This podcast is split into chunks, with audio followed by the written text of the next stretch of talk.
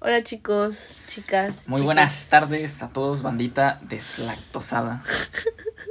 Ha pasado un tiempo, ¿no? Ha pasado un tiempo desde la última vez que grabamos y desde la última vez que nos escucharon. Porque habíamos estado ocupados, la verdad.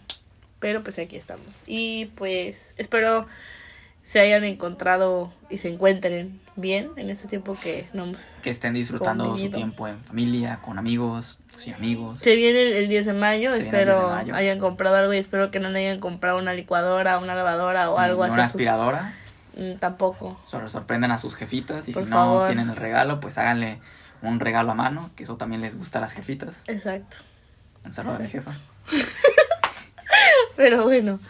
Eh, bueno, pues el día de hoy vamos a hablarles sobre la importancia de la comunidad LGBTAPQ que es otra de las poblaciones vulnerables. Eh, aprovechando que la siguiente semana se viene el 16 de mayo, que pues es el Día Internacional contra la homofobia, lesbofobia, bifobia y transfobia. y si mal no recuerdo, creo que va a haber una marcha, ¿no? Sí, va a haber una marcha que la está organizando Maris. Ay, no me acuerdo cómo se llama el, el, el grupo que la está haciendo.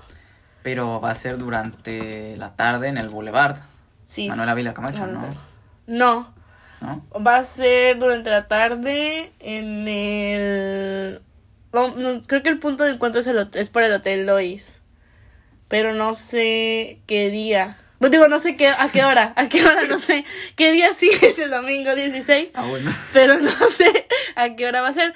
De igual forma, en, en, en, las, en las redes sociales del podcast les vamos a estar dando la información por si gustan acompañarnos. No, no necesariamente tienen que ser de la comunidad.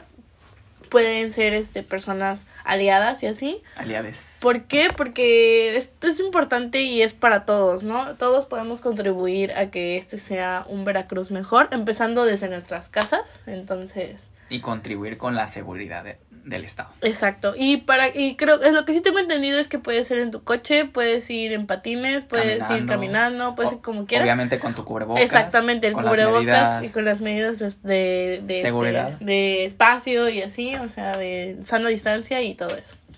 Y bueno, después de esta pequeña introducción, comenzamos por explicarles. Pues en este podcast, en este episodio, vamos a hablarles sobre, para empezar, vamos a comenzar explicándoles sobre dentro del binarismo. ¿Por qué? Porque en la orientación sexual y en esta parte de diversidad hay binario y no binario. El no binario lo vamos a dejar porque es un tema muy extenso y no nos va a alcanzar para este podcast. Lo vamos a dejar para el siguiente mes, que es el mes del Pride.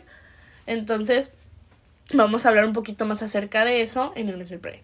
Y pues vamos a explicarles las orientaciones sexuales y las identidades de género. cuál es la diferencia, en qué consiste cada una y algunas matices que hay dentro de cada una, porque si bien ese es un tema incluso más extenso, vamos a sentar las bases para que en el mes de junio toquemos de nuevo este tema.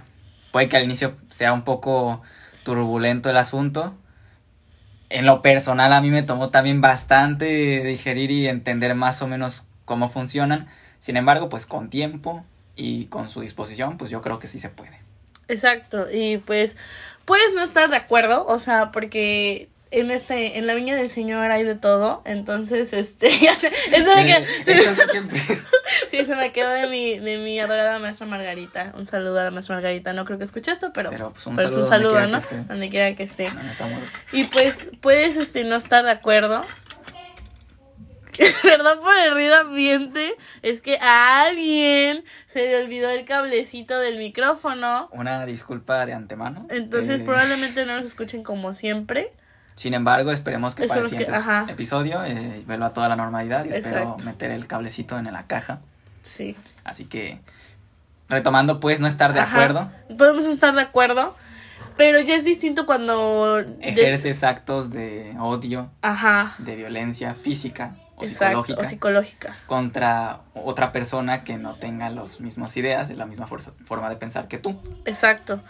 Y aquí en el podcast vamos a tener, cuando les hablemos de situaciones o algo así, vamos a, para no decir nombres, los hombres van a ser Joaquín, Joaquín. si hay algún Joaquín aquí, no te sientas mal. Exacto. Por eso estamos haciendo si esta explicación.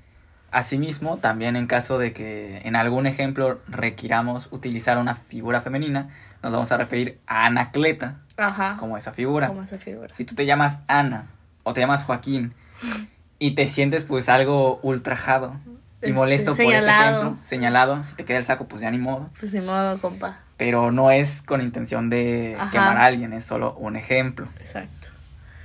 Y pues todo esto está referido o explicado porque yo les había comentado en mi Instagram que les quería hablar sobre la importancia de la salida del closet y así. Entonces, pues vamos a comenzar. Eh, primeramente, Joselito les va a hablar sobre las orientaciones. Pero antes, Marisa, ¿hay alguna diferencia entre orientación y, e identidad? Sí que la hay. Ok. Pues, Eh, es que no sé, no sé qué ibas a decir nada. Ok, Sí, sí, sí. termina, termina, termina. ok. Bueno, yo inicialmente les voy a comentar qué son las orientaciones.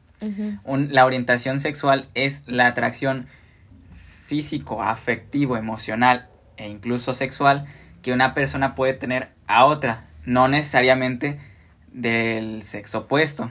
Y esto por lo cual pues son las siguientes. En orientación sexual gay es una persona cuya identidad de género es masculina o incluso puede corresponder también con su sexo biológico. ¿Qué pasa aquí? Si hay una persona cuyos órganos sexuales masculinos no corresponden con esa identidad, no necesariamente pues es hetero, pues es, es gay. ¿Por qué? Porque le atraen personas Del mismo del sexo. mismo sexo, exactamente. Por otra parte, una persona lesbiana es aquella persona que tiene esa atracción físico, afectivo, sentimental, sexual hacia otra persona del mismo género femenino. Así es. Y lo mismo, de igual manera, puede que esa persona no tenga dichos órganos sexuales femeninos, pero mientras le agrade y mientras se sienta cómoda en una relación contraria, en una relación que tenga el sexo femenino, la identidad femenina, es lesbiana y bisexual, pues ahí sí, eh, tanto femenino como masculino. Exacto, Porque nos dijo que hay que comer de todo, entonces. Ok. Y pues bueno. Incluso ajá. entraría también en la orientación sexual hetero, quiero pensarlo, ¿no?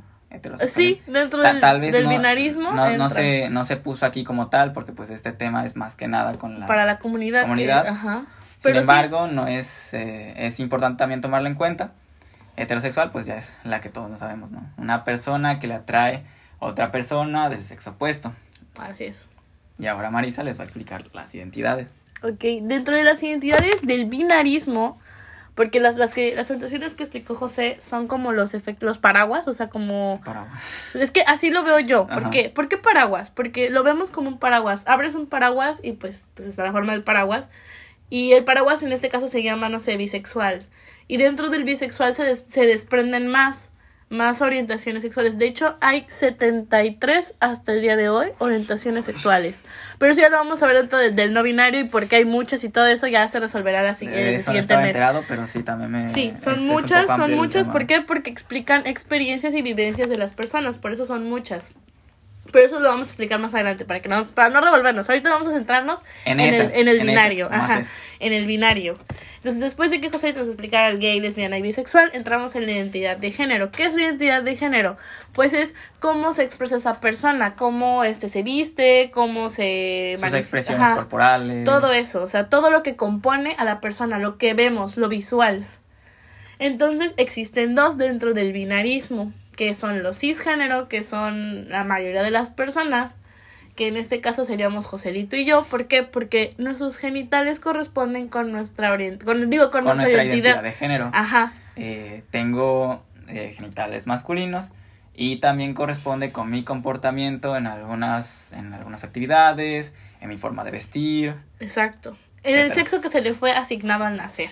Cuando él nació, sus papás dijeron, ah, tiene pene, Es entonces vato. es, es vato. Es vato. Y cuando yo nací fue, ah, es este, tiene vagina, es mujer, se va a llamar María Isabel. Y así, ¿no? Entonces corresponde mi, mis genitales con mi expresión de género y mi identidad. De Yo me identifico como mujer, cisgénero. Pero ¿qué pasa con las personas que cuando nacen no se identifican con eso? Y de hecho, esto es importante. ¿Por qué? Porque la identidad de género aproximadamente se, de- se termina de consolidar a los 5 años. Por eso las infancias trans sí existen. Tu hijo no está confundido, es verdad. Si él se identifica como mujer y nació con pene, es mujer, porque sí existen las identidades trans. A los 5 años uno ya sabe qué es, y eso está demostrado, o sea, por varios estudios. No lo digo yo, lo dice la ciencia. Ok. Creo que Joselito no lo sabía. Eso no lo sabía. Sí, y la, Eh, la orientación sexual no. La orientación sexual se consolida en la adolescencia. Adolescencia, incluso adultez temprana. Exacto. Esto después de que pues el individuo haya tenido distintos tipos de relaciones Exacto. sociales en distintos contextos. Una persona no está capacitada eh, menor, o sea, en- a los que te gusta, es un ejemplo. A los Que uno años, sabe, uno no, sabe. uno sabe, pero para la que se consolide, Ajá, ya, ya que estés completamente que seguro. estés completamente seguro, ya es entre adolescencia y adultez temprana. Y de hecho, esto es algo que yo lo aprendí con un psicólogo que se llama Paco Paz.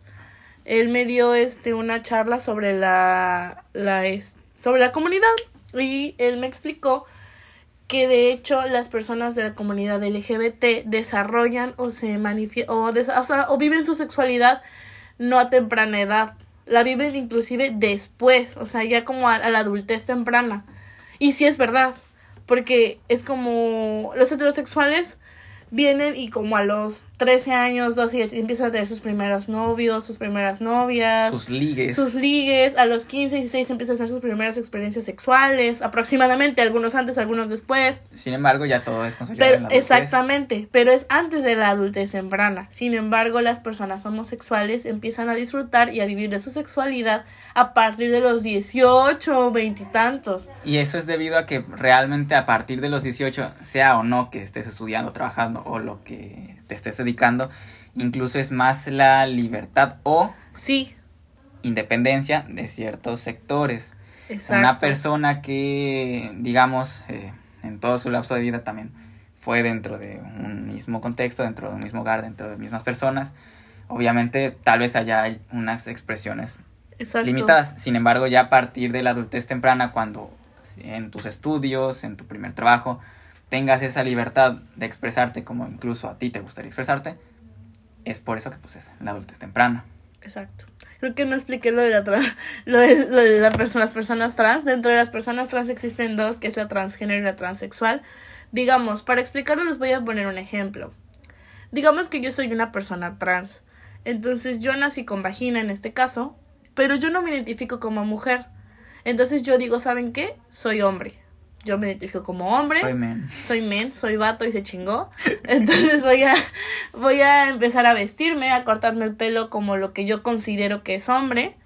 Porque eso también entra dentro de. E incluso dentro la del ideal de un ajá, hombre. Exacto, o sea, volvemos a los prejuicios, a los estereotipos y a todo lo que está El marcado. introyecto. Exactamente. ¿Por qué? Porque decimos que los hombres tienen el pelo corto, entonces es por eso que vemos a muchas personas a Con pelo mucha- corto. con pelo corto. O que incluso el hombre tiene el bigote y barba tupida. Exacto, exacto. Un ceño fruncido. No necesariamente, No tiene que ser así, pero, es un como el estereotipo y el marcado. estereotipo. Exacto. Entonces, digamos, yo empiezo a cortarme el pelo, empiezo a cambiar mi vestimenta y empiezo a hormonarme. Y eso es transgénero. Pero también existen las personas transexuales. ¿Cuál es la diferencia entre transgénero y transexual?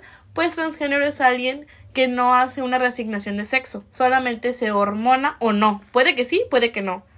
Visualmente es. Puede parecer puede parecer. o no también. O no también. Pero ya una persona transexual es cuando Es ya inició sí. ese proceso en el cual pues es la reasignación de género. Exactamente. También puede hormonarse como no puede hormonarse. Por lo general creo que sí se hormonan. Y igual hacen una reasignación de sexo. Y visualmente se parecen más al género deseado. Y esto dentro de sus tres etapas. Pre, peri y post. Y es muy importante que para la transición lleves un proceso terapéutico. Porque si bien no es una enfermedad, ayuda muchísimo que un especialista esté acompañándote en tu proceso. Y bueno, después de... Ah, y la tercera T de la comunidad es travestismo. No entra dentro de ninguna y de hecho no tiene absolutamente nada que ver con tu orientación y con tu identidad, pero la quisimos tocar porque sabemos que a mucha gente le hace ruido. Y tú dirás, ¿por qué? Realmente el travestismo es solo la expresión, Exacto. expresión comportamental de utilizar prendas, Del género accesorios opuesto. del género opuesto, no ligado directamente Ajá. a la orientación sexual. Todos hacemos de hecho, porque digo, yo tengo bastantes camisas, este, o pantalones de hombre, porque me gusta, son más cómodos, son más accesibles, me quedan mejor algunos. Y no dudo que varios caballeros tengan alguna prenda de alguna mujer ahí o una camisa que hayan visto que ah, está chida o yo qué sé.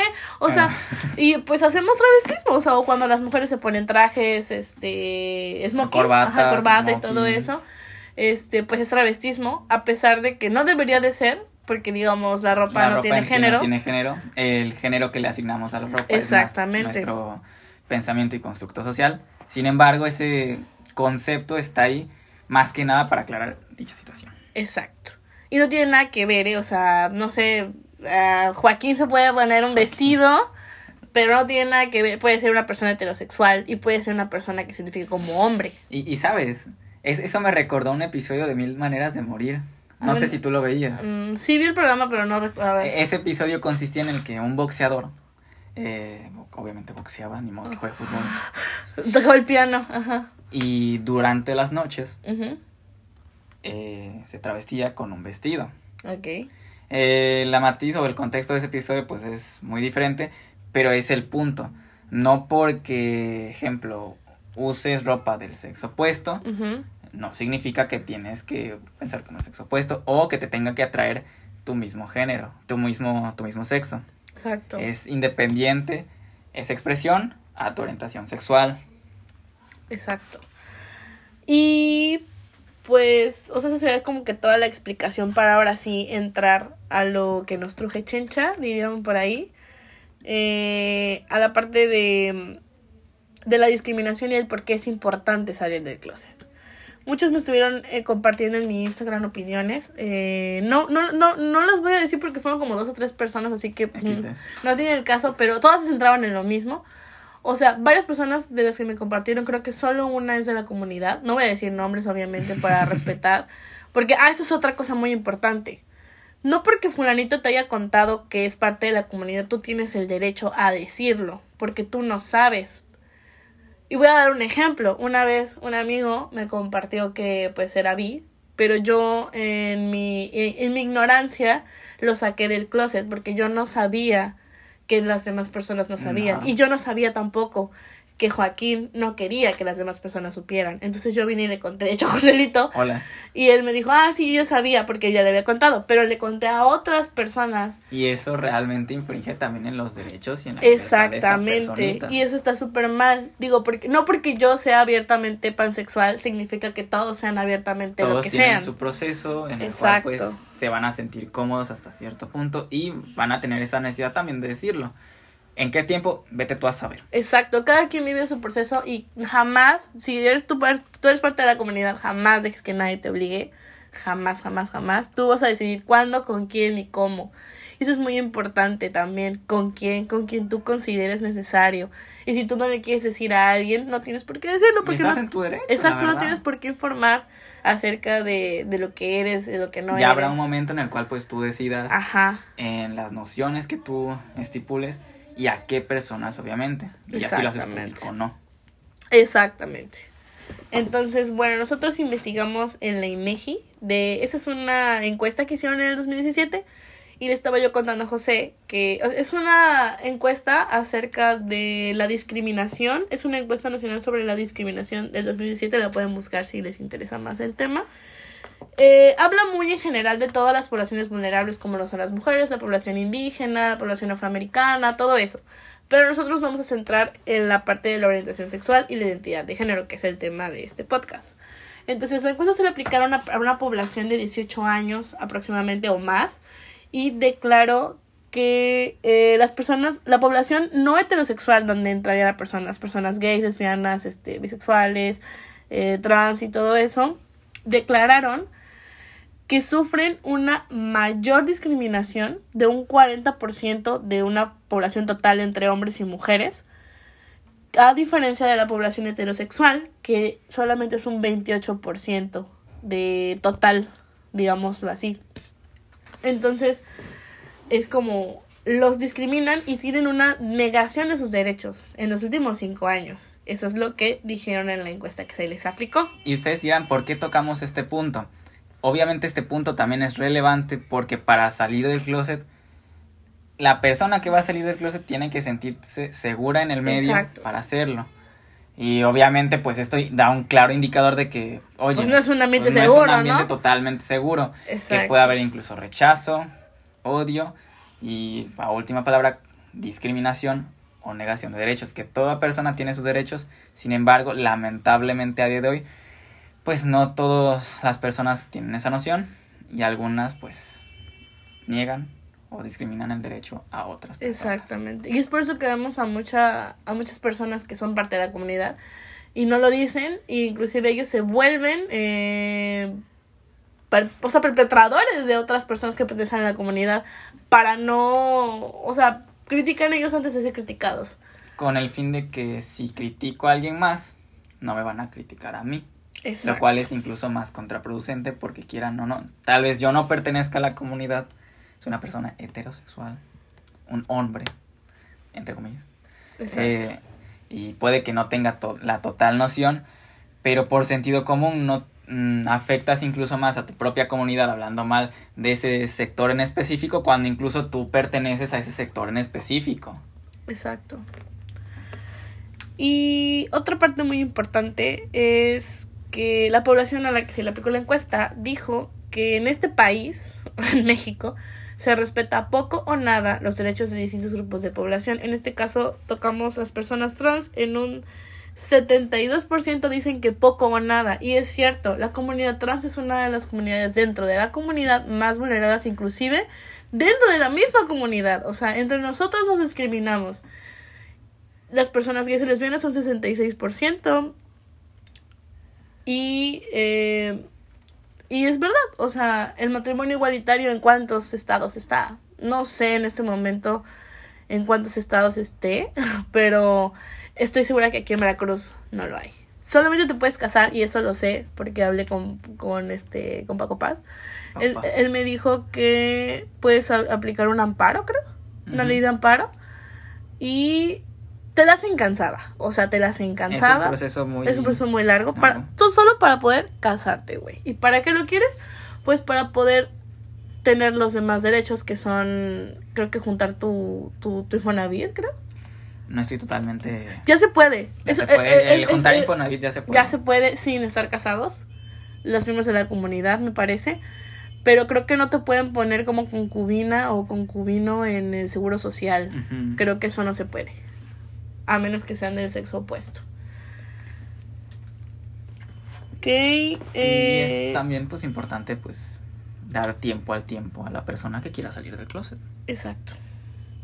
También tenemos esta parte que una población de 18 o más dijo que no le rentaría su cuarto de su un cuarto de su vivienda a una persona eh, que sea trans o que sea gay o lesbiana o, o homosexual en este caso para englobar a todos.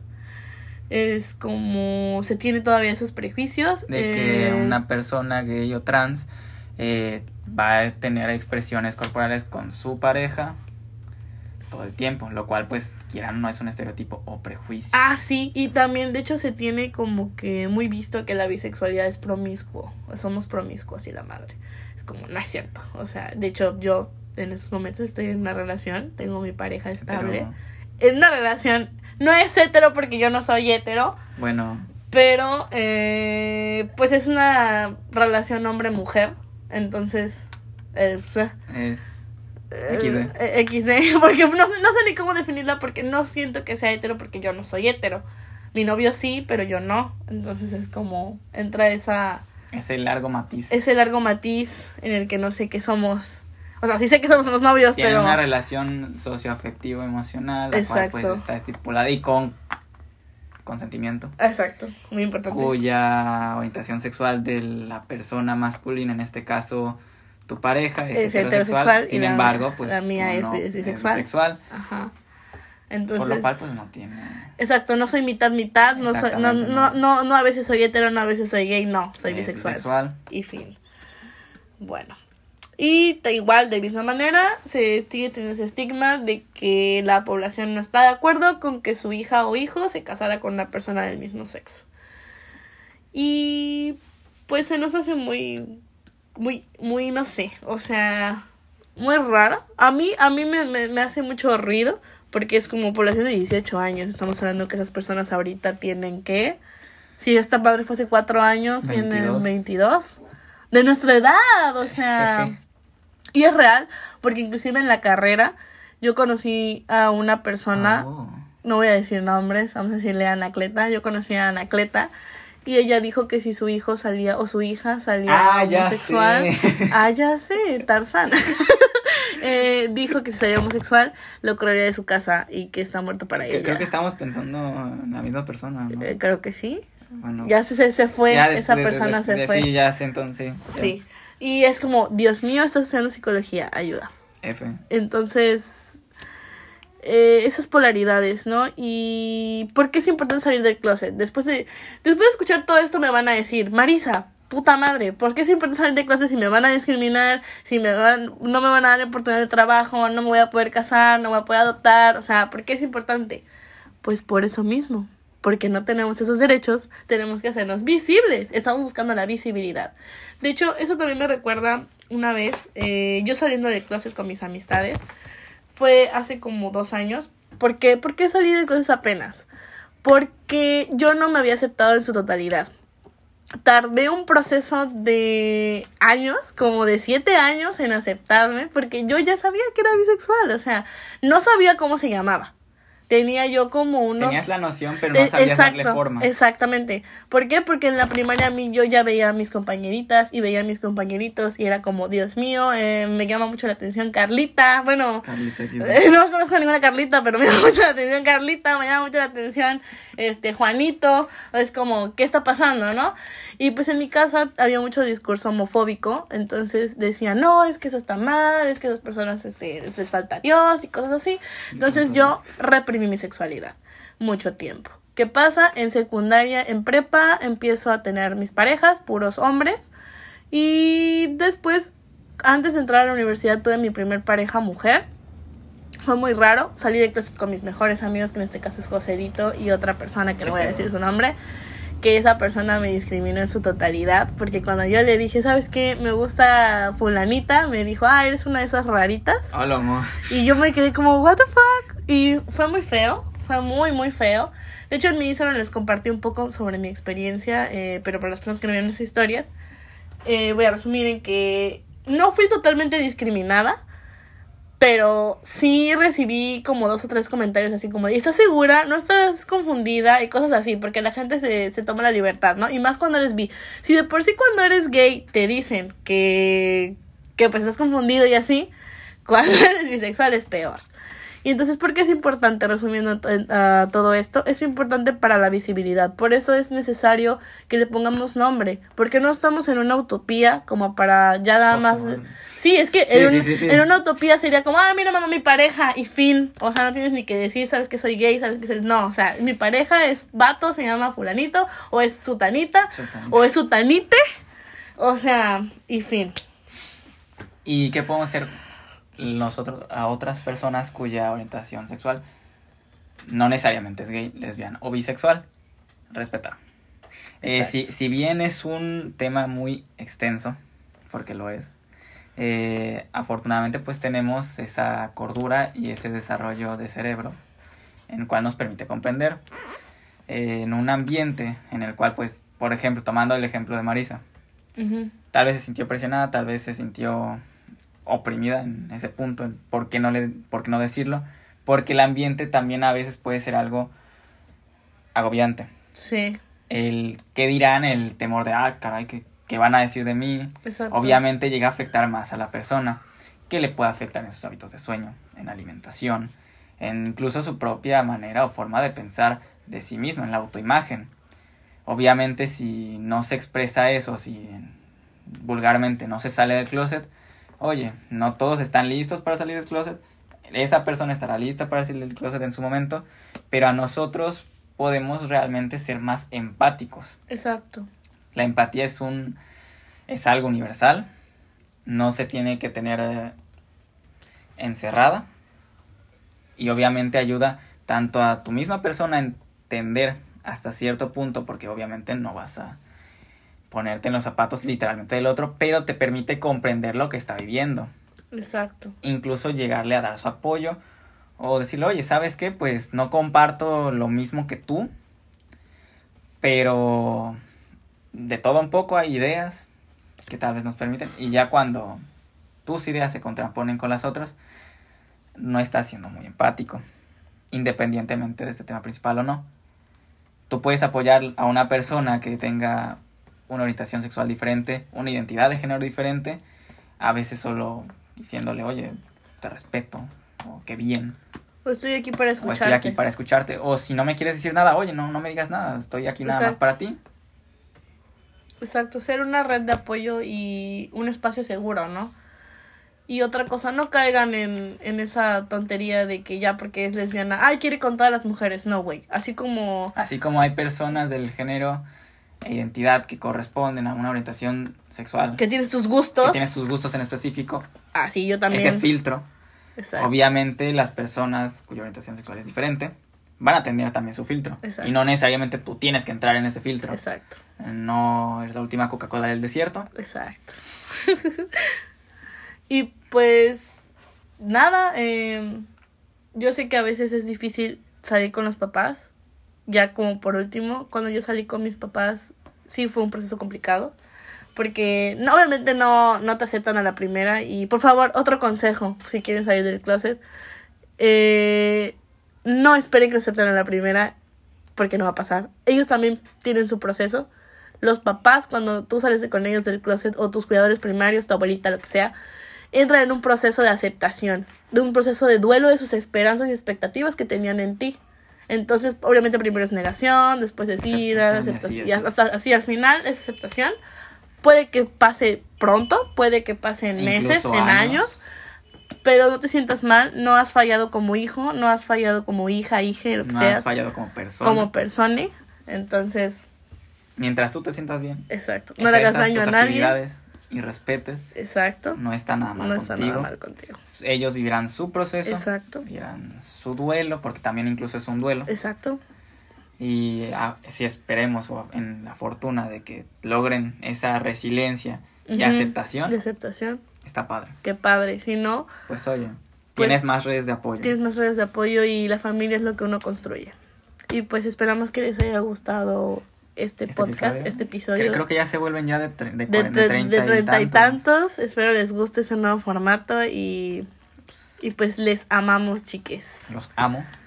Les quiero y así. Entonces, cuídense mucho y Nos vemos en el siguiente episodio. nos vemos en el episodio. Espero ver a, a, a unas personas o en, el, en la marcha. Y si saben, pues acérquense, no hay pedo. Yo no, no muerdo, soy, Yo- iré, chida. pero pues chido. Joselito no irá porque no puede, pero tú puedes, o sea, si no importa que no seas de la comunidad, puedes ir. Entonces, en, en el podcast y en mis redes sociales, ajá, usen cubrebocas. es muy importante, sana distancia, gelecito antibacterial y agüita, tomen agüita, chicos. Y pues en el podcast les estaré poniendo este más información acerca de la marcha por si quieren ir. Vean encuestas, también otras cosas. Ya aprendí a usar Instagram, por cierto. Ya aprendí a usar Me Instagram. tomé tres semanas Se- le tomó tres esa semanas.